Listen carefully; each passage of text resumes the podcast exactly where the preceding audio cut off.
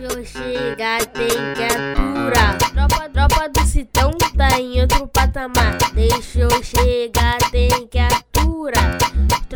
Citão. Fala aí, Citizen! Sejam bem-vindos a mais um episódio do podcast do Citão, o podcast mais completo sobre o Manchester City aqui no Brasil. Eu sou o Plínio Lopes e junto comigo dessa vez tenho ele, Igor Júnior. Fala, Igor! Fala, Plínio. Fala, galera que tá ouvindo. Thiago, um prazer estar aí mais uma vez. E a correria começou, né? Dois jogos, já tem mais aí pela frente, vamos lá. E com ele, Thiago Henrique. Fala, Thiago! Fala pessoal, bom a gente ter essa correria para que a gente entenda o que, que nosso elenco pode fazer. Bora lá. É isso aí, vamos lá! Deixa eu chegar, tem que aturar. Tropa do Citão tá em outro patamar. Bom, dois jogos nessa semana. Semana que vem a gente já tem Champions League. Deu para começar a acostumar um pouquinho com o que vai virar o calendário do Manchester City. Primeira partida, City Nottingham Forest, um jogo em casa que a gente tinha a obrigação de vencer. A gente falou isso no último jogo. Eu falei que eu não ia nem lembrar quem tinha feito os gols, de tanto gol que a gente ia meter. De fato, metemos seis gols, só que foi fácil lembrar quem meteu esses gols. Porque o Haaland faz o seu segundo hat-trick na temporada. A gente tem dois gols do Julian Álvares ali e mais um golzinho do Cancelo. Eu acho que dá pra gente começar falando dessa partida contra o Nottingham aqui, principalmente para comentar essa mudança no esquema tático ali que o Pep Guardiola fez, começando jogando com Julian Álvares e Bernardo Silva, Bernardo Silva na ponta, Haaland na frente, Phil Foden na outra ponta, o Álvares flutuando ali na frente junto com o Haaland e jogando com o Rodrigo Gundogan ali na nossa volância e sem Kevin De Bruyne para surpresa de muitos. Tinha muita gente achando que o Haaland ia ser o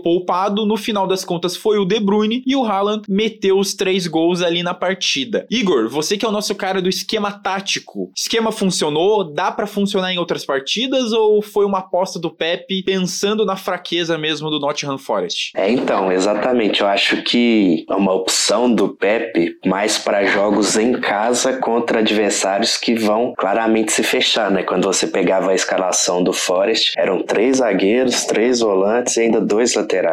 Então eu acho que ele já se antecipou a isso, tentando mudar o esquema ali com mais gente por dentro, né? Com dois atacantes por dentro, para facilitar o jeito de que você move o time adversário e abrir espaço. Quando saiu a escalação, a gente não sabia, né? Se o Álvares ia ser um ponta, se ia ser o Bernardo no meio ou não, mas quando entrou em campo foi exatamente isso que você falou. O Álvares flutuando bem, jogando bem no estilo Tevez aí, né? Pra gente que é, que é das antigas, atrás ali do centroavante. O Alken se segurando um pouco mais, enquanto o Cancelo e o Foden revezavam ali na esquerda quem ficava aberto, quem jogar, quem aparecia mais no meio para ajudar o Gundogan a criar os passes também. Foi bem legal de ver. É, eu entendo o carinho que a galera já tem pelo Álvares, mas assim, acho que é inocência achar que isso tem alguma chance de vir a ser o nosso esquema principal, ou que o Pep vai usar esse esquema, por exemplo, num jogo como esse né, contra o Aston Villa, né, que a gente tá gravando aqui no, no sábado, logo após o jogo contra o Aston Villa, e nesse jogo o time já entrou naquele esquema mais tradicional, né, no, em ambientes mais duros assim de se enfrentar. Acho que o Pep não vai arriscar de entrar com essa formação, mas a gente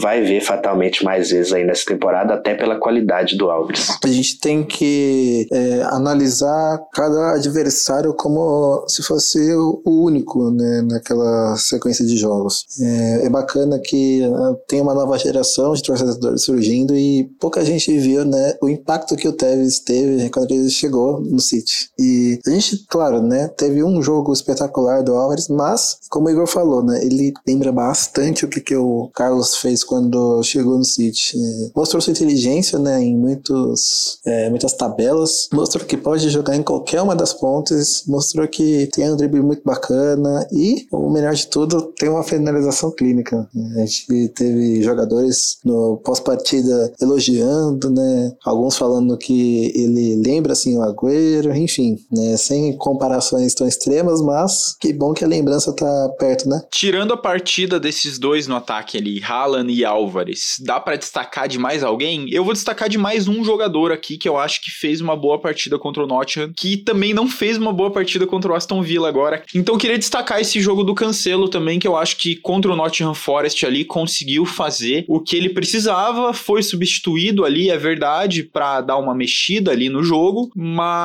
pelo menos recuperou um pouquinho da confiança ali, mas essa confiança que não, não deu certo depois contra o Aston Villa. Dá para destacar mais alguma coisa ou a gente passa já pro próximo jogo, galera? Ah, acima de tudo, né, tem que destacar o posicionamento do, do Haaland, né, mostrar o quão ele é danoso pro, pro adversário, por essa capacidade dele de reter a bola e ainda segurar um zagueiro teoricamente forte. Né? A gente sempre vai observar que o, o zagueiro mais alto, o zagueiro com mais força física vai ficar por cima dele, possibilitando que, por exemplo, o Julian aproveite isso nos jogos que ele é, acabe sendo escalado. Isso vai dar mais chance para Bernardo Silva, para Foden, partirem para cima. É, é, é, legal a gente ver um quarteto ofensivo, né? aquele que foi escalado vai, vai ter muita chance de ficar muito mais próximo do gol, né? Mas vai depender de formação em informação. Gostei do Foden, né? apesar dele ter tido a menor nota aqui no SofaScore, ele foi interessante nesse jogo. Eu vejo o pessoal pegando muito no pé dele ultimamente, principalmente por conta dos primeiros jogos, onde ele acabou não tocando lances teoricamente discutíveis, né, pro, pro Halo, mas eu acho que cada vez mais ele vai entender que a posição do, do, do Orling é, é muito específica para que ele realmente só empurre e garanta um gol. E acho que o, o, o John Stones está sendo a face aí dessa maior estabilidade defensiva que a gente está alcançando. Lógico, o Forest é um adversário que ofereceu pouquíssimo, para não dizer nenhum perigo, mas até na questão da saída de bola e tal, a gente vai falar agora do jogo contra o Aston Villa, um adversário muito mais perigoso, mas eu achei que a defesa se portou bem de novo, inclusive o Ben Dias. O problema maior foram os laterais e as segundas bolas, né, que a gente perdeu várias, mas o, o Stones está tá crescendo. He's given it away straight to Bernardo Silva, and City have men over, and one of them is Foden and Haaland. He's on another hat trick. Quite extraordinary. They just fall into his path.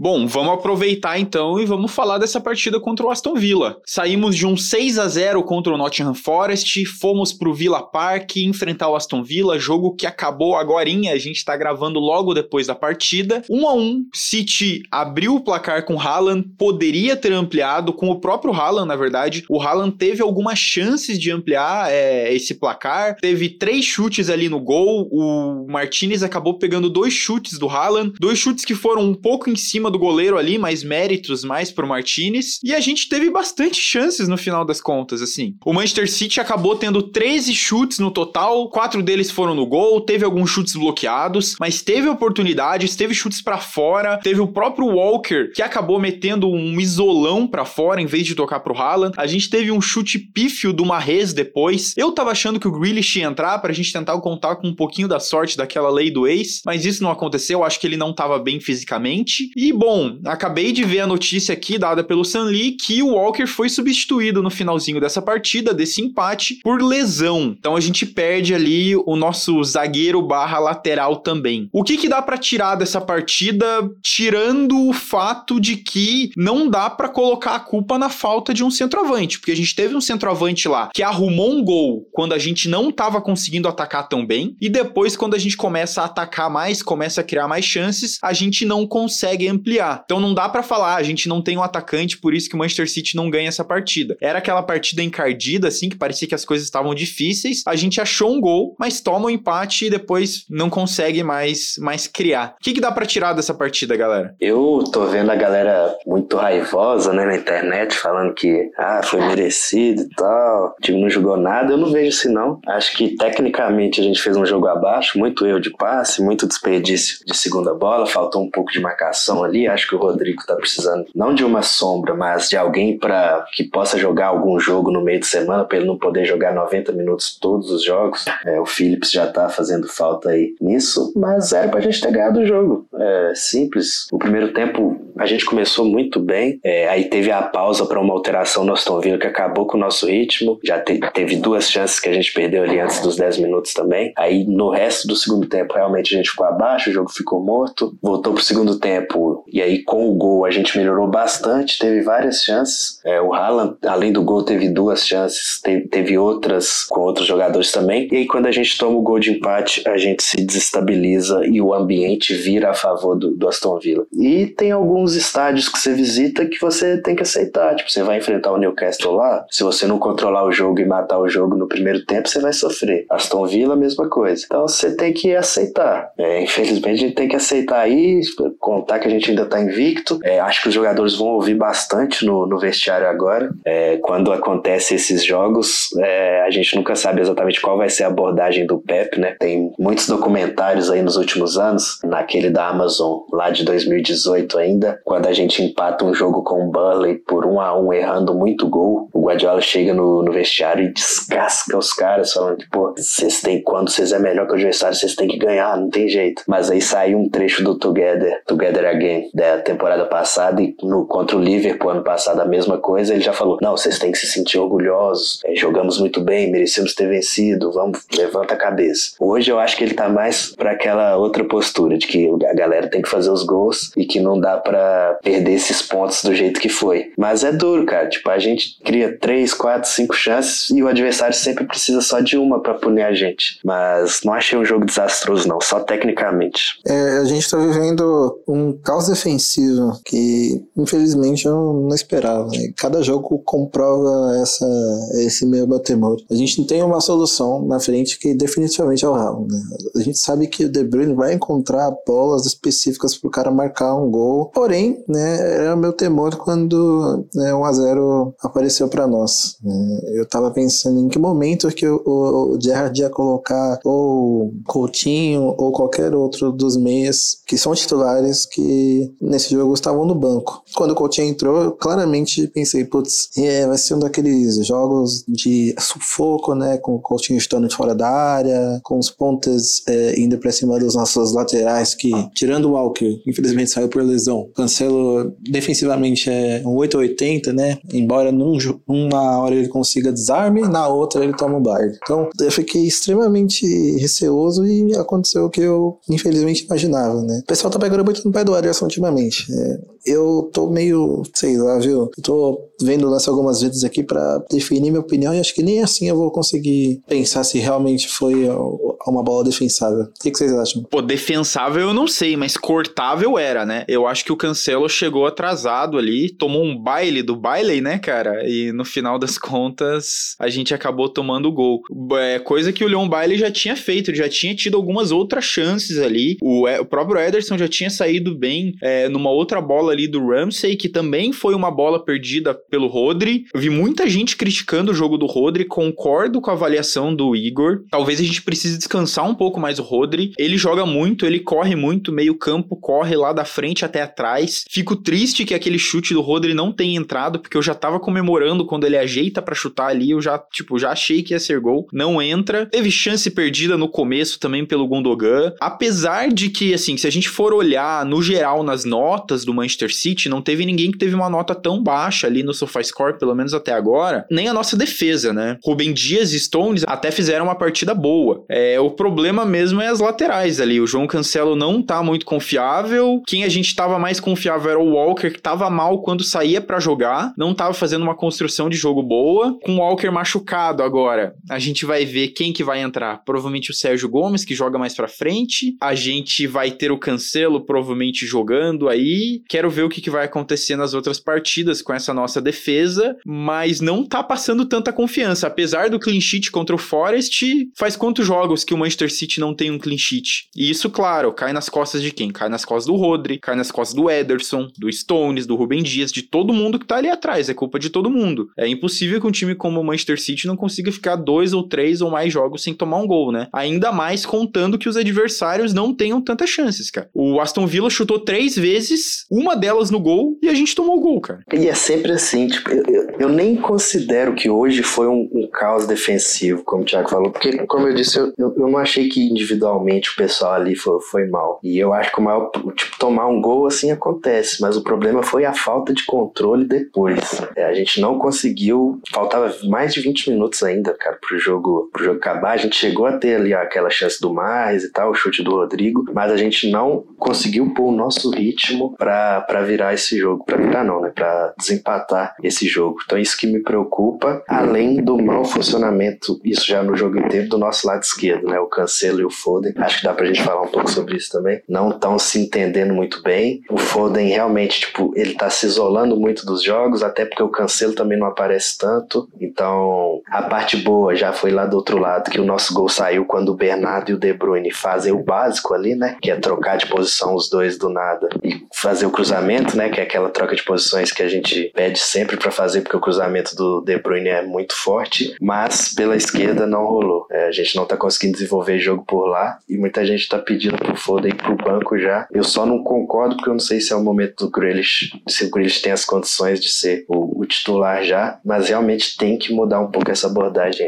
Olhando para os números do Foden aqui, ele teve uma participação bem pequena, assim, é, é, no jogo e ele perdeu muito a bola aqui. Ele tem 15 perdas de bola aqui, então realmente não tem participado. Sei lá, eu fico pensando se é só a questão do cancelo. Eu vejo o Gundogan caindo mais para a esquerda e muitas horas despontando mais para frente, mais para o meio. Teve horas que o Gundogan tava quase como um atacante e o De Bruyne tava muito para trás ali no jogo, tava jogando mais do lado do Rodri. Tá faltando um suporte pro Foden, ainda mais porque eu imagino, né, que o Pep Guardiola pede pro Foden jogar muito aberto. Então ele acaba não caindo muito pro meio. Você não viu o Phil Foden jogando pro meio hoje. Ele tava sempre aberto no canto. Às vezes ele corria ali na diagonal, mas ele nunca tava aparecendo no meio. E essa questão dele ficar isolado faz com que o jogo dele não funcione. Ainda mais depois da entrada do Ashley Young, que ficou ali no calcanhar do Foden, ele não conseguiu ganhar nada, não fez nada na partida, de fato. É,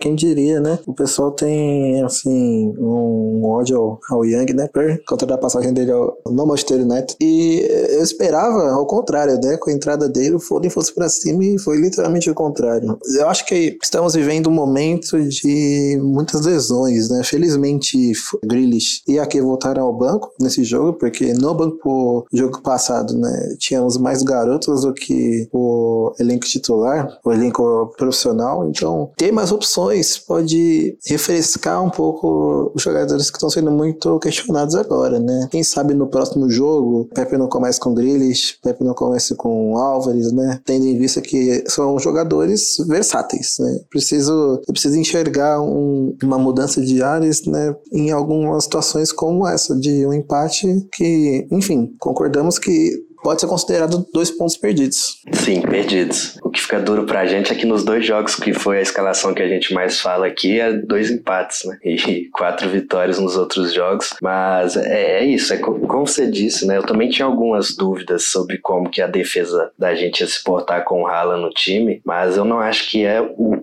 o Haaland que tá causando esse desequilíbrio maior, esses tropeços maiores, esses gols sofridos nesses jogos fora de casa. A questão é que a liga é dura. Newcastle e Aston Villa fora são jogos duros para qualquer time. E aí o que a gente tem que começar a torcer é que essa temporada não seja aquela margem de mais 90 para brigar pelo título de novo. É, estamos vendo os adversários na cola, né? O... Falando da Premier League no geral, tá tudo dando muito certo pro Arsenal, né? Um time que tá fazendo muitos gols, tá tomando poucos gols. Temos um Tottenham que tá se encaixando com os reforços. Então, tendo agora todos os jogos finalizados do sábado sábado, né? Apenas faltando o Arsenal jogar amanhã, o Arsenal e Manchester United, estamos ali com né, 14 pontos, um atrás do Arsenal, que pode abrir ali quatro pontos de vantagens e, enfim, próximo jogo é contra o Tottenham e a gente tá colocando muitas dúvidas na cabeça do ouvinte. Bom, Haaland três gols contra o Nottingham Forest e nessa partida contra o Aston Villa fez o nosso único gol, um gol que surge num momento que o City estava precisando, não estava conseguindo atacar tão bem, é, faz o gol ali, parecia que ia ser ele que ia decidir essa partida de novo. Eu já estava preparado para falar que o que faltava pra gente era um atacante, que tinha jogos em temporadas passadas que o jogo ia ficar assim, a gente ia bater, bater, bater, ia ficar 0 a 0 mas o Haaland faz lá o gol, infelizmente a gente toma um empate depois, mas eu gosto da participação do Haaland em toda a partida. Não só o gol, não só as chances que ele teve de bater, mas ele também faz um pivô, aparece fora da área, dá passes para outros jogadores, teve até um passe que ele dá pro De Bruyne ali, o De Bruyne bate meio de três dedos, meio de peito no pé ali, a bola faz um efeito e acaba saindo do gol. Então acho que ele começa a participar muito mais e nesse jogo ele já tem mais toques na bola do que o que ele tinha em jogos passados. Haaland tá se adaptando, o time tá se adaptando, a gente vai ver ele jogando e participando mais do jogo como criação, ou é esperar mesmo esse jogo dentro da área, a bola vai chegar nele eventualmente, poucos toques e muitos gols? É, ele jogou muito bem, de fato. Uma das preocupações, das outras preocupações com a chegada dele, era essa link play, né? essa participação dele na nossa troca de passes, e o que eu vejo só é só coisa boa, que para mim, toda vez que a bola chega nele, ele consegue dar sequência na jogada, seja com um pivô, seja com um passe de primeira, seja segurando a bola um pouco mais e depois tocando, ele acerta boa parte dos passes que ele tenta, mesmo numa área assim, de que ele tá sempre sem espaço, sempre com o marcador no cangote, então eu tô, eu tô realmente ficando surpreso com o nível de apresentação do, do nesses jogos, tá melhorando bastante, e é, é bizarro, porque a gente realmente tem um dos cinco melhores jogadores do mundo no nosso time nesse início de temporada. E é uma loucura, porque tende só a crescer e isso de gol dele vicia, cara. Eu, eu fiquei muito feliz quando ele fez, já, já quero o próximo, já quero que ele faça gol em jogo grande contra o Tottenham, Derby e tal. E é muito animador ver o jeito que ele tá se encaixando no time e ver como que ele não é, apesar do Haaland, ele já tá integrado no nosso estilo de jogo para fazer as jogadas darem terem sequência. Eu acho que a melhor coisa que a gente pode comemorar é que o Haaland vai ser literalmente o cara que, quando tiver a chance, vai botar para dentro, né? Quando teve o cruzamento do Kevin para ele, eu falei, cara, ele vai e a bola entrou. eu achei muito, muito maluco que fosse qualquer um dos outros atacantes nas temporadas passadas, essa bola dificilmente entraria. Então, ter essa, essa certeza de que se o zagueiro bobear vai ser gol, e literalmente vai ser gol, é a melhor vitória pro Manchester City que sofreu com isso por tantos e tantos anos, né? A gente teve atacantes, né, como Sterling e Jesus que se posicionavam muito bem, ajudavam é, a construir um jogo de posse, mas na hora da finalização é muito bom ter essa sensação que o Igor falou, né? O cara marcou um gol e você fica ansioso para que ele marque o próximo. E ele tentou, nossa, quantas bolas foram cruzadas e ele tentava dar aquele voleio é, característico e, e não, não, não alcançava. E tudo bem ele perder também, né? Tipo, ele não tem que ser 100% fazer todos, mas se, quanto mais ele chutar, mais chance ele vai ter de meter gol e vai ser melhor pra gente e melhor ainda com ele aparecendo tão bem na, na criação também, né? Vamos dizer assim. Pois é, esse é um jogo que ele testou o goleiro muitas vezes e, e sim, a gente tem que dar méritos pro Martinez, né? Martinez fechou o gol é, em duas chances que ele poderia ter marcado após 1 a 0 né? A gente também tem que ser ciente de que o goleiro é, adversário vai ter uma participação em lances onde é, a zaga fecha bem, né? O Haaland teve alguns lances que ele trombava com os zagueiros ali para tentar finalizar de qualquer jeito. Então, faz parte. Né? O mais gostoso é saber de que temos um, um, um atacante que, assim que puder, vai colocar a bola para dentro, porque conhece muito bem e muito bem mesmo do riscado. E pra gente não esquecer, quantos anos ele tem mesmo, gente? Ele é o cara mais novo do time, literalmente. De Bruyne. Haaland! Goal number 10! And the goal machine is oiled again by Kevin De Bruyne. Bom, uma pausinha para o Manchester City agora na Premier League. Os defensores da Premier League também acho que ficam felizes de não tomarem gols do Erling Haaland por alguns dias, porque a gente vai para a Champions League. A gente nem falou muito sobre o grupo, sobre o sorteio, porque tudo ficou para esse episódio, já que a gente tem jogo nessa próxima terça-feira. Sorteio e grupo do Manchester City. Bom, vocês já devem estar tá sabendo, mas a gente vai repetir e falar um pouquinho sobre isso agora. City pega Sevilha, Dortmund Dortmund e Copenhagen. O primeiro jogo contra o Sevilha agora na terça-feira, às 4 horas da tarde, pela Champions League. É um grupo que não é dos mais fáceis, mas também não é dos mais difíceis para o Manchester City, considerando qual é o futebol do Dortmund agora, considerando o futebol do Sevilha. Mas o City vai ter que fazer o dever de casa, vai ter que vencer jogos, vai ter que começar vencendo essa partida contra o Sevilha e na semana que vem já vencer contra o Borussia para não se complicar. Isso pensando por quê? Porque depois de jogos contra o Sevilha, a gente tem Tottenham, daí a gente pega Borussia, Wolves United, e assim, o calendário começa a ficar muito mais maluco, como a gente já falou no último episódio do podcast. É jogos a cada dois ou três dias, adversários difíceis, depois na sequência a gente já vai ter Liverpool, já vai ter Arsenal, para depois voltar aos jogos da Champions League, então é bom que o time fique esperto e a gente comece a acertar esses erros que a gente tem visto na Premier League. Começando pela partida contra o Sevilha agora de terça-feira, terça-feira. É pra gente esperar muita dificuldade? Como que tá o time? O que que você tem acompanhado aí, Thiago? Então, é, o Sevilha teve uma, muita baixa nesse, nessa, nessa temporada, né? Perderam os dois zagueiros, Diego Carlos e Koundé, né? O Diego Carlos, infelizmente, se lesionou, né? Tá no Aston Villa. Koundé, né? nessa batalha de quem vai levar, o Barcelona acabou levando. Aliás, comentário à parte, né? Quem que o Barcelona não seduz, né? Foram muitas saídas e os reforços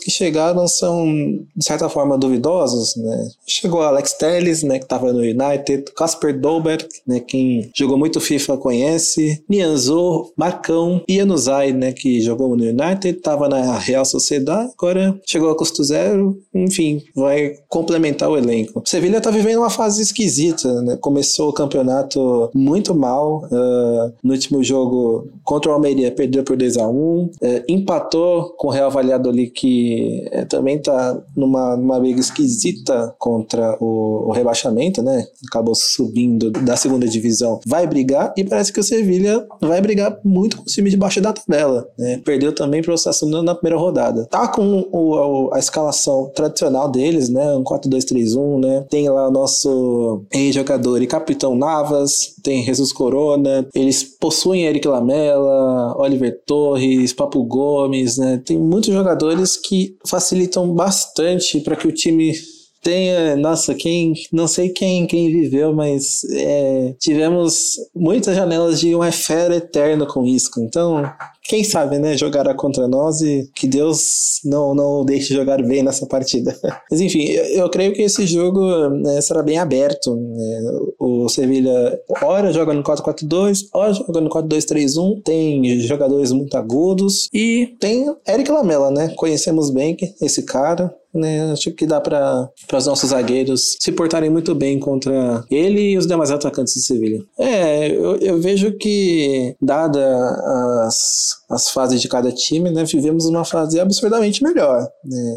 Eu acho que o Pepe vai mesclar um pouco o time, né? Temos né, o Akanji que nesse, nessa partida de hoje não teve no jogo porque o segundo filho acabou nascendo. Então, eu acho que é uma, é uma situação que podemos ter ali mudanças na zaga, né? Podemos ter Grealish jogando, enfim, alguns jogadores do nosso elenco podem ter a primeira oportunidade já nessa partida da Champions. É isso que eu ia falar sobre como talvez a torcida vai estranhar um pouco, porque a gente tem vários titulares definidos hoje, né? Algumas posições são indefinidas, mas a gente tem vários titulares definidos hoje. E eu, apesar do, do risco, acho que é um pouco melhor a gente poupar na Champions do que na, na Premier League, né? Porque na Premier todos os três pontos valem o mesmo. Na Champions a gente precisa só classificar. Né? Então eu acho que até para essa questão que muita gente se preocupa se o Haaland tem a condição física de jogar todos os jogos, é, eu não sei. Se não tem, não tem por que ele jogar os dois jogos contra o Copenhague, por exemplo, até para o Julian ganhar mais espaço, experiência. Talvez até um desses jogos contra a Sevilha, Dortmund e tal. É, eu imagino que o Pepe pense um pouco semelhante assim e vá rodar mais o, o grupo no, nesse esses jogos da Champions se a vaca não for pro brejo, né? Sevilha fora de casa é um adversário difícil. Depois a gente tem o Dortmund, que em questão de resultados começou muito bem a temporada. Lá na Bundesliga eles têm quatro vitórias em cinco jogos. E o jogo que eles perderam foi uma virada incrível do Werder Bremen. Tava 2 a 0 Dortmund até os 44 do segundo tempo.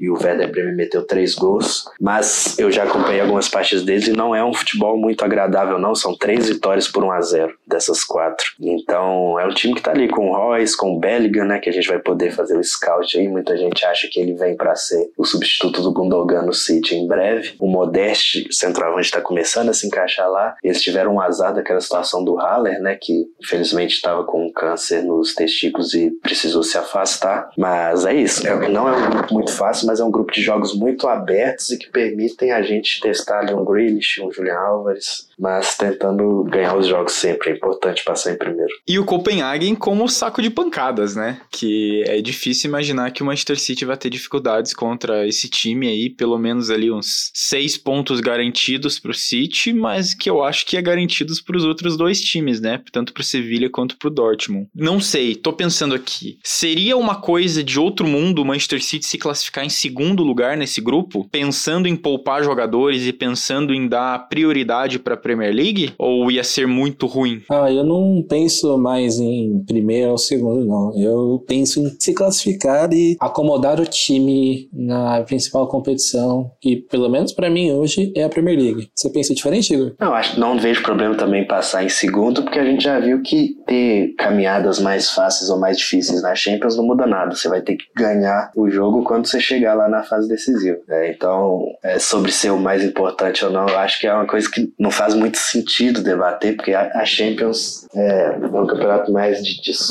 vamos dizer assim, do que de qualquer coisa. Você vai chegar lá numa noite e pode acontecer literalmente qualquer coisa no jogo. Na Premier League, você consegue se planejar um pouco mais. É, então, o que eu sei que a gente precisa é chegar até na pausa para a Copa do Mundo bem na Premier League, bem. É, não em questão de estilo de jogo, de encaixar o time ou não, porque vai ter uma pausa ali que vai quebrar tudo. Mas a gente precisa de ponto, de resultado. Por isso eu priorizaria um pouco também. Bom, pensando nessa partida contra o Dortmund, pensando nessas próximas partidas aí, Sevilha e tal, o Manchester City, no último dia da janela de transferências, confirma um novo jogador ali, um meio-campista, o Akanji, que sai do Borussia Dortmund. Meio-campista não, doido. Zagueiro. Bom, vocês com certeza sabem mais do que eu, porque eu nem sei qual posição o cara joga. O que, que dá para esperar dele aí no City? Vai aparecer mais? Vai aparecer menos? É para compor elenco para esses jogos aí de Champions, do começo da fase de grupos, de algumas outras Copas? Como que vai funcionar? Eu sinceramente espero que a gente não chegue a precisar descobrir muito se ele é bom ou ruim, viu? Espero que seja uma contratação aí só para completar mesmo. Apesar que eu cheguei a ver algumas coisas boas sobre ele. Ele foi titular da Suíça na Copa 2018 e teve atuações bem sólidas, né? A Suíça sempre com uma defesa forte. A velocidade dele impressiona, tem boas estatísticas assim de, de sprint mesmo, de corrida, de recuperação, mas a fama dele no Borussia Dortmund é péssima. É,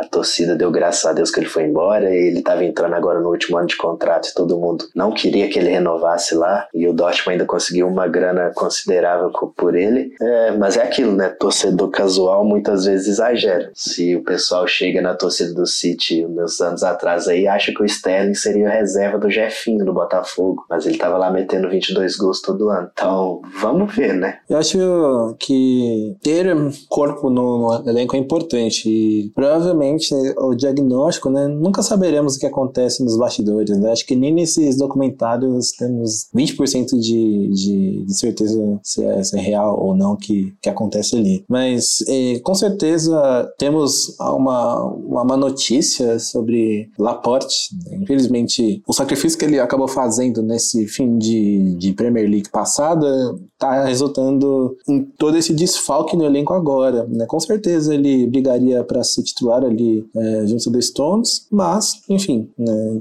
a gente não pode lamentar uma coisa que, querendo ou não, foi benéfica para nós, né? todo esse esforço que ele acabou fazendo. Vendo o mapa do Akanji, ele é um zagueiro que joga muito pela direita e eu acabei vendo muitos lances aí no, no YouTube, né? O próprio jogo que o City fez contra o Borussia, ele foi um cara que construiu muito bem o jogo. Então, provavelmente foi essa característica que acabou atraindo é, os olhos do, do scout, os olhos do Pepe ali para confirmar sua contratação. Lembrando que temos né, zagueiros no, no elenco que já conhecem a filosofia, né, que estão é, aí sendo emprestados para ganharem minutos. Eu creio que o Pepe queria um elenco pronto, ele queria alguém com casca que já conhecesse, não é, teoricamente tremesse nas competições mais importantes, e acabou vendo essa oportunidade de mercado. A gente nunca pode esquecer que o City é um time que está tentando evitar a todo, a todo custo ser holofote em negociação, né? Então, pagar 10 milhões ali no zagueiro pode ter sido uma coisa interessante, né? Pro Tixte e, e tua galera. E abre uma possibilidade pra gente jogar com três zagueiros se precisar, né? Esse jogo do, do meio de semana agora que jogamos com o Álvares, o Álvares e o Haaland juntos, o Walker fez ali o terceiro zagueiro. É, e vai saber, né? Eu, tipo, eu, eu não acho que vai ser algo que o Guardiola realmente vai considerar, mas abre-se a possibilidade dele jogar com o Stones como lateral zagueiro, do Akanji surgir no time. Quando o Laporte voltar, ele é um ótimo zagueiro pela esquerda de um esquema de três zagueiros. Vamos ver. É isso, né? Se a gente posicionar né, o, o campinho, né? Vamos até fazer depois uma, uma previsão do elenco completo, né? Com essas variações de escalação. É, eu posicionaria hoje, para fazer um teste, o Rubem Dias como central, Laporte na esquerda e o Akanji na, na direita, né? Só para mérito de teste. É, mas só o tempo vai, vai dizer se nossas ideias são boas ou não. Aparentemente não, né? A escalação que a gente pede só empata, que a gente pede.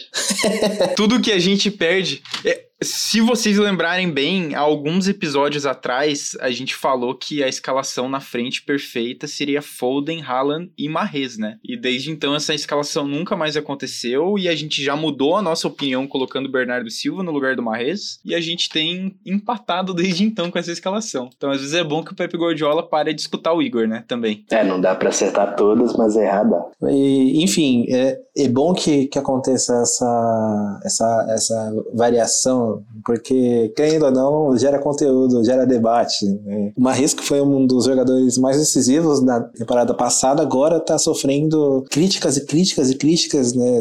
Vocês viram no, no finalzinho o quão a torcida brasileira mandou ele embora, um cara que renovou um mês atrás, já queria que fosse despachado para qualquer time. É engraçado como, como né, nossos amigos aqui, aqui do Brasil são bem inflamados. Então, eu, eu gosto, sabe? Embora uh, esses empates né, sejam ruins, eu gosto de ver como a, a, torcida se, se coloca nervosa. E sabemos né, que na Inglaterra é totalmente oposto, né? O pessoal não é tão ao céu, né, nem tão ao mar.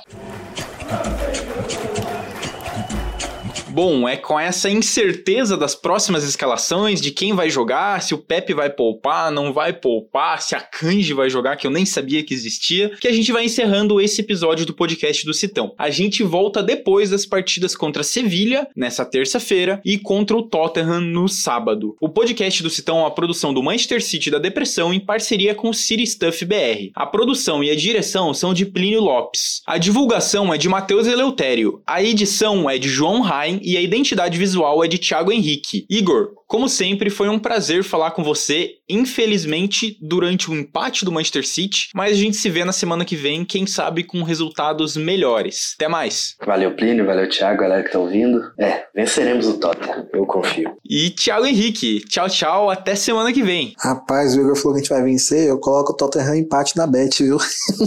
Bom, Thiago, então aproveita e faz aí o seu momento bet. Tottenham empate, o que mais dá pra gente pensar? Bom, mais uma vez, batendo na teca do minutos Escanteio. Quem conseguiu escanteios pro City hoje? Kevin. Então, de, de, novo, gente, fiquem de olho ali nos primeiros 20 minutos que o City sempre consegue um escanteio. E hoje também para quem é, apostou em finalizações do Haaland, Haaland foi muito acionado, tentou finalizar de todas as formas, então é uma alternativa para quem gosta de montar uma combinada, né, nas casas de aposta. Então, esse próximo jogo aí, né, contra o Tottenham, eu iria de Manchester City ou empate, né, tem que levar em consideração quem o adversário, como o adversário está se portando. Colocaria atenção sim nos escanteios do City, né, no, do minuto 0 ao 30, porque, enfim, né? Tottenham pode acabar indo para cima, enfim, dá para montar uma combinada também com chutes do Kevin, é, chutes do Cancelo, chutes do, do próprio Haaland, enfim, e não sei para quem para quem gosta de colocar o time adversário, né? Eu também colocaria ali, é, chute do Kane, que com certeza vai tentar marcar o tento dele, né?